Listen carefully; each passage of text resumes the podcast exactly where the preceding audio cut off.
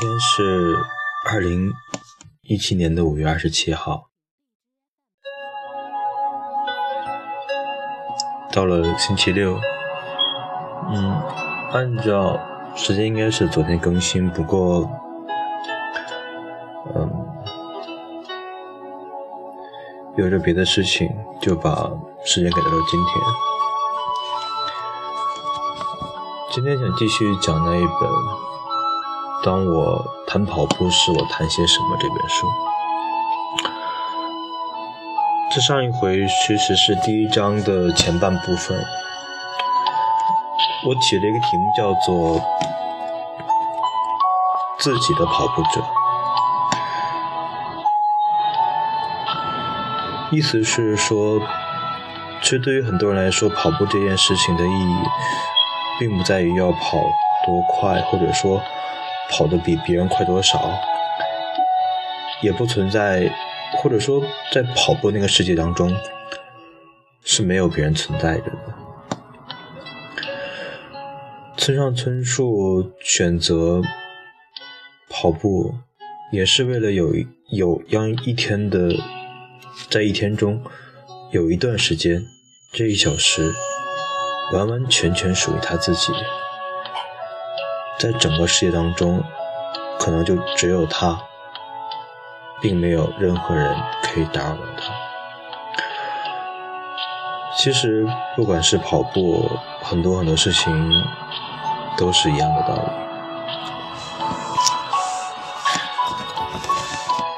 同样的说法也适用于写作，小说家这一职业。至少对我来说是无所谓胜负成败的。书的销量、得奖与否、评论的好坏，这些或许能被成功与否的标志，却不能说是本质问题。写出来的文字是否达到了自己设定的基准，这才至为重要，这才容不得狡辩。别人大概怎么都可以搪塞，自己的心灵却无法蒙混过关。在这层意义上，写小说很像全程马拉松。对于创作者而言，其动机安安静静、确确实实的存在于自身内部，不影响外部，去寻求形式与标准。跑步对我来说，不独是有益的体育锻炼，还是有而是有效的隐喻。我一面跑步，或者说一面积累参参赛经验，一面将目标的横杆一点点的提高，通过超越这高度来提高自己，至少是立志提高自己，并且为之日日付出努力。我固然不是了不起的跑步者，而是处于极为平凡的，不宁说是凡庸的水准。然而，这个问题根本不重要。我超越了昨天的自己，哪怕只是那么一丁点儿，才更为重要。在长跑中，如果说有什么必须战胜的对手，那就是。过去的自己。然而，过了四十五六岁，这种自我考核体系也一点点的出现了变化。简单的说，比赛成绩再也上不去了。考虑到年龄，这也是没有办法的事。不管是谁，都会在人生的某个时刻迎来体能的巅峰。自然有个人差异。不过，在通常情况下，游泳选手在二十到二十五岁的年纪，拳击手则在二十五到三十的岁三十的岁数，而棒球选手在三十五岁左右会分别跨过肉眼看不见的分水岭，这无从回避。我询问过眼科医生：“这世界上难道没有不会得老花眼的人吗？”他觉得颇为好笑似的回答：“这种人，我至今还一个也没有见过。好在艺术家的巅峰因人而异，比如托斯耶夫斯基在六十年的人生的最后几年间，写出了《群魔》和《卡拉马佐夫兄弟》这两部意义最为重要的长篇小说。多米尼克·斯卡拉蒂一生创作了五百五十五首羽管。键琴奏鸣曲，绝大部分是在五十七岁至六十二岁写出来的。就我而言，在人生的四十年代的后半期，作为跑步者的巅峰到来了。至此为止，我是以三小时半为基准来跑马拉松全程的，节奏正好是一公里五分钟，一英里八分钟。有时突破三小时半，有时突不破，突不破的时候居多。然而，总能以相差不多的成绩跑完全程。即便觉得这次跑得不好，也能跑出三小时四十多分钟来。哪怕几乎不曾练习，哪怕身体状态不佳，时间超出四小时也是很少的。这样的时期。好似平台，好似平稳的台地一样，延续了一段时间。然而好景不长，势头渐渐的不对了。虽然和从前一样练习，但是用三小时四十多分钟跑完全程，渐渐变得颇为吃力。节奏变成了一公里五分半，终于勉勉强强接近了四小时才跑完的全程的界限。这是一个不大不小的冲击，究竟是怎么了？我不愿意承认是年龄的原因，因为在日常生活中，自己还未有过躯体渐衰、渐趋衰弱的感觉。然而，任凭如何否认它、漠视它，数字却在一步又一步的后退。成绩不如人意，大约也是一个理由。我开始跑，考虑跑比全程马拉松更长的距离，开始对铁人三项、壁球之类的运动产生了兴趣。一味跑步，身体没准会变得失衡，不如搭配上其他运动，来塑造一个全面发展的身体，这样不更好吗？我如此思量。我跟随私人教练，从基础开始重新学习游泳姿势，轻轻松松就能比以前游得更快了。肌肉也主动接受了新环境，体型也发生了明显的变化。然而，马拉松的成绩却仿佛退潮的潮水，缓慢的，却实实在在的继续后退。跑步不再像从前那样是无限的乐事一桩，在我与跑步之间，这样一种徐缓的倦怠期前来造访了。其间有着付出的努力得不到报偿的失望，有着理应敞开着的门户不知却关上的茫然。我称这些为跑者蓝调，究竟是何种蓝调？将在后面详细说明。然而，时隔十年，重返剑桥这座小城，眼前重见查尔斯河，心中不觉涌起一个念头：真想跑步呀！河流这东西，除非有过极大的变化，大体上。看上去相差无几。查尔斯河尤其一如往昔，年岁流逝，学生们的面孔交替并更换，我则年龄增长了十十岁。恰如那句话所说：“往事如烟。”尽管如此，河流却仿佛没有丝毫变化，依旧保留着。昔日的姿容，滔滔的流水向着波士顿湾无声逝去。它浸润了河岸，繁茂了绿色的夏草，养育了水鸟，从石头的古桥下穿过。夏季映照着蓝天白云，冬天则漂浮着冰凌，不急不躁，无休无止，仿佛通过了种种考验，不可动摇的观念一般，只是默默流向大海。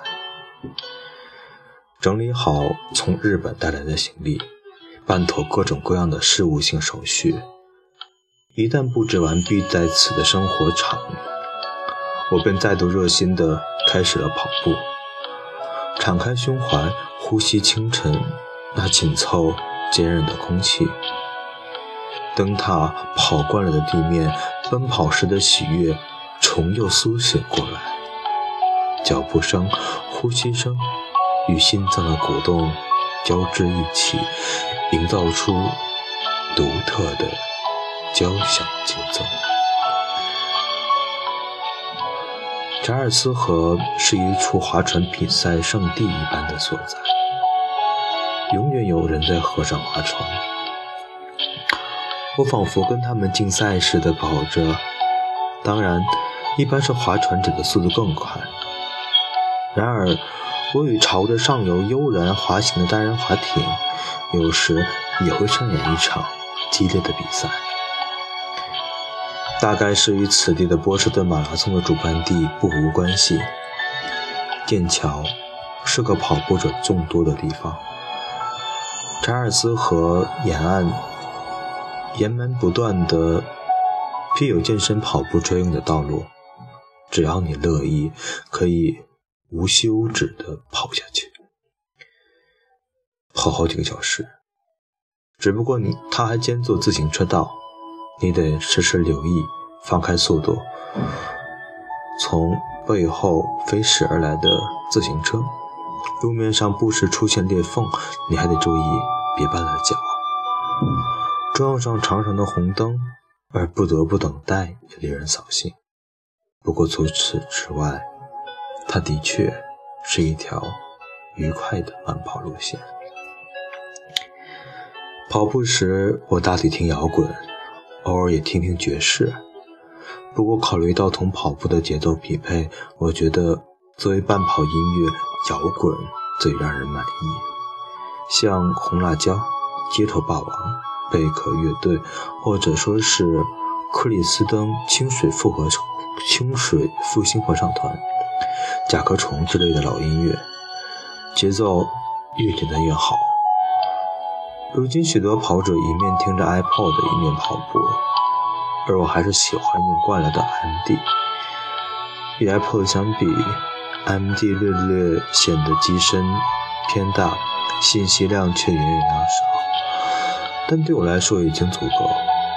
现实的我，还不想将音乐和电脑合到一起，就像不将友情、工作和作案搅和到一起一样。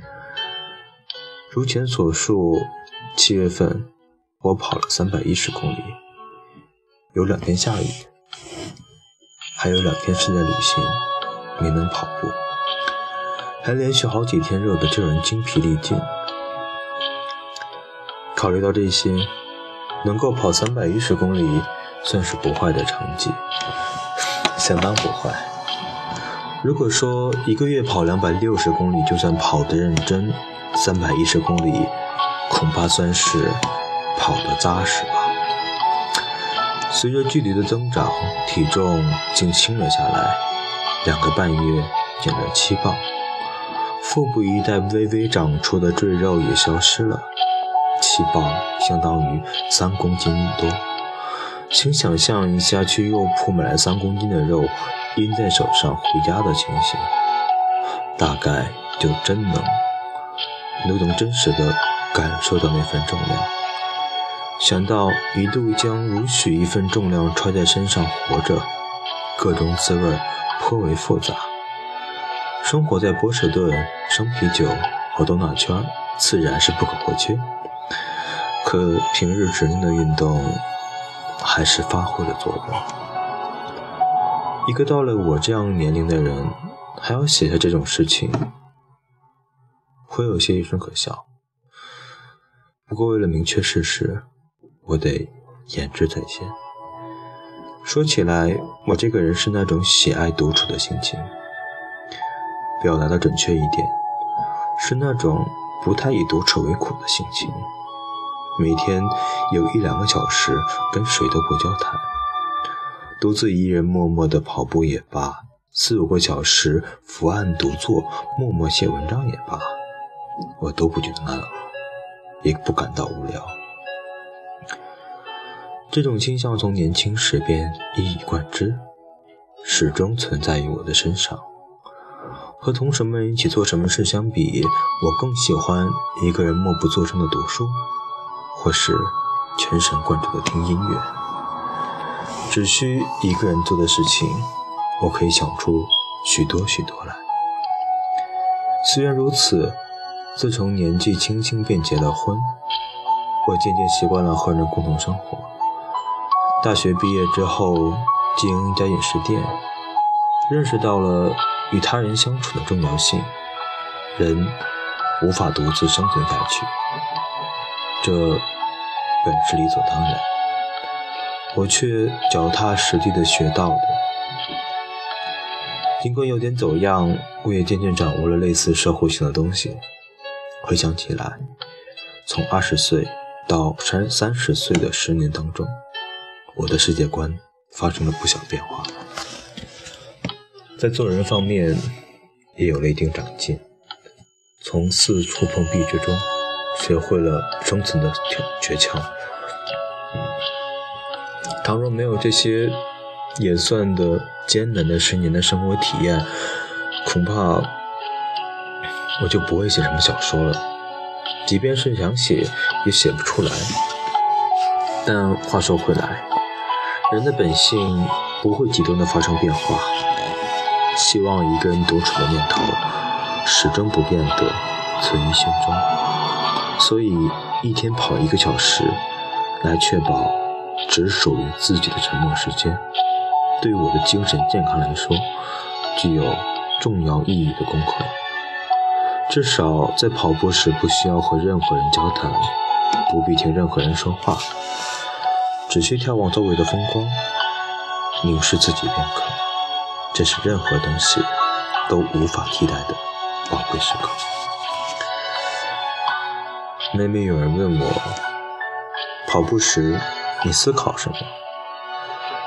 提这种问题的人，大体都没有长期跑步的经历。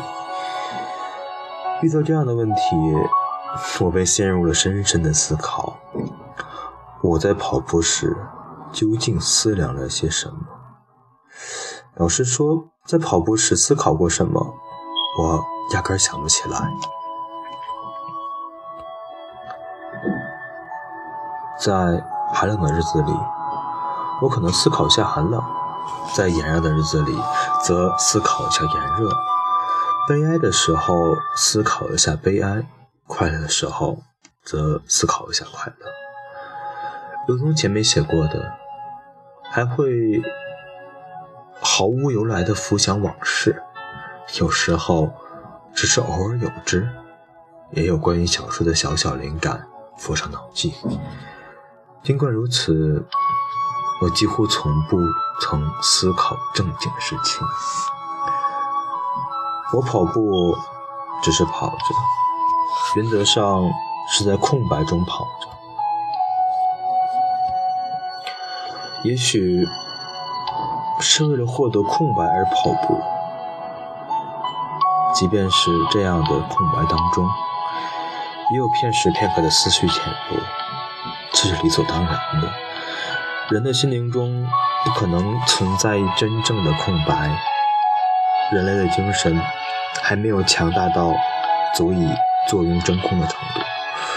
即使有，也不是一以贯之的。话虽如此，潜入跑步者的我，精神内部的这些思绪或说念头，无非空白的从属物。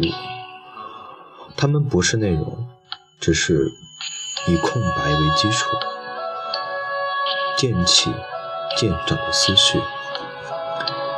跑步时浮上脑际的思绪，很像天际的云朵，形状各异，大小不同。它们飘然而来，飘然而来，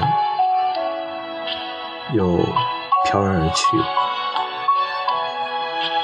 然而天空又自是天空，一成不变。云朵不过是匆匆过客，它们。穿过天空，来了，去了，唯有天空留存下来。所谓天空，是既在又不在的东西，既是实体又不是实体。对于天空这种广漠容器般的存在状态，我们唯有照单生下，全盘接受。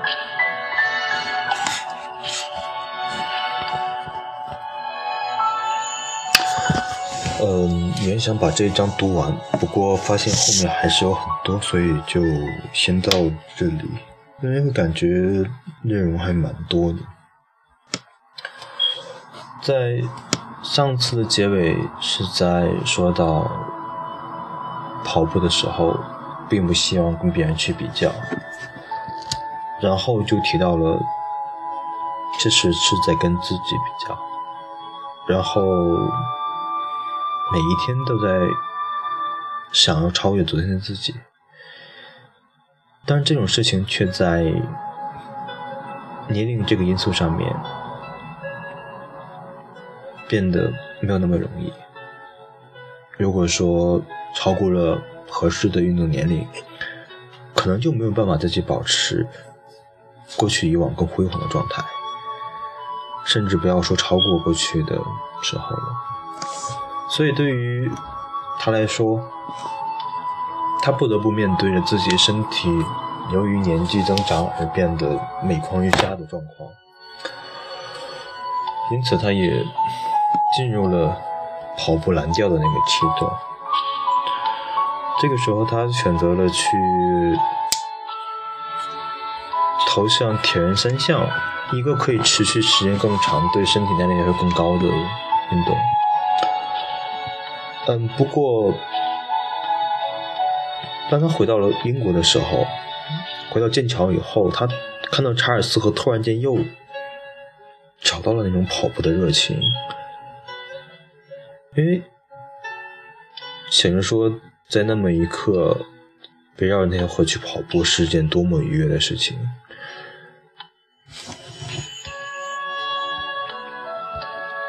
这个时候的跑步。应该就是纯粹为了跑步而跑步了。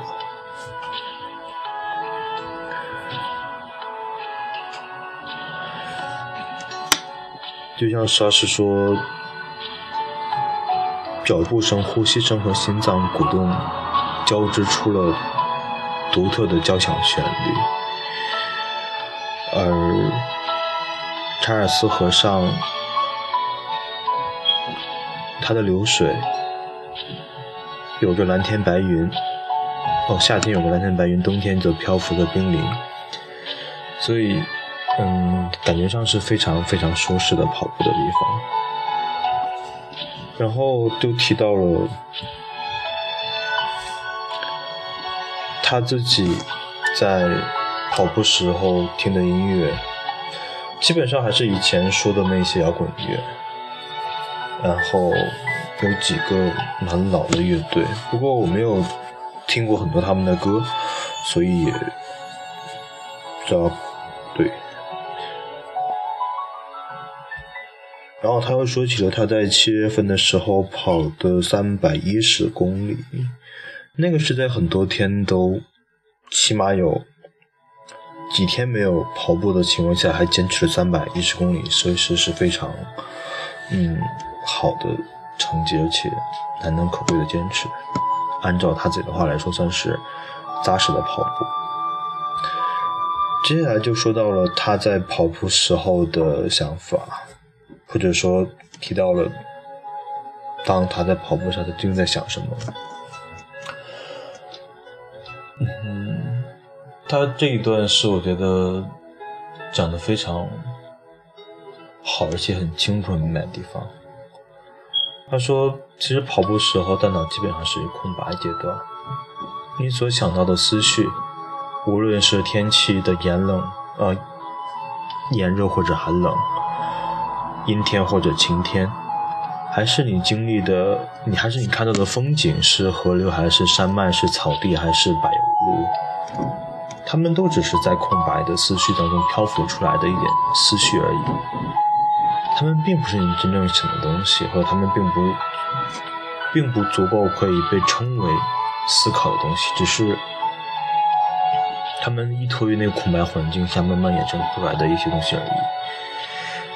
而且一个非常非常形象而且恰当的比喻就是，就像天空中的云，他们会那样子飘来飘去，我们不用考虑说。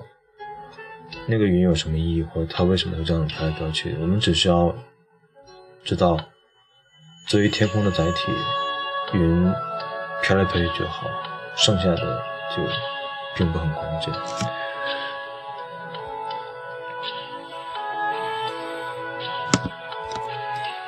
然后又提到了独处的重要性，或者说是他自己的一些个人的喜好。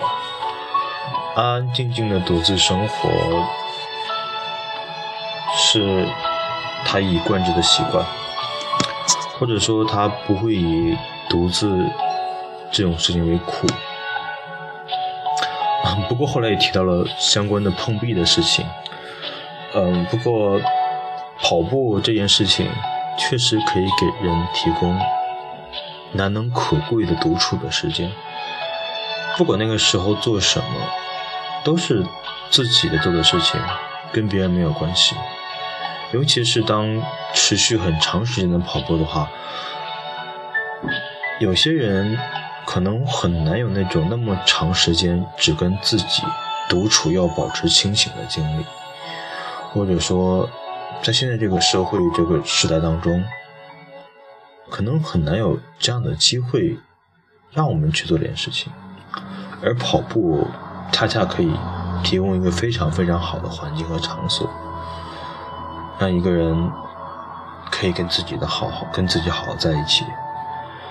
嗯，然后今天就到这里，谢谢。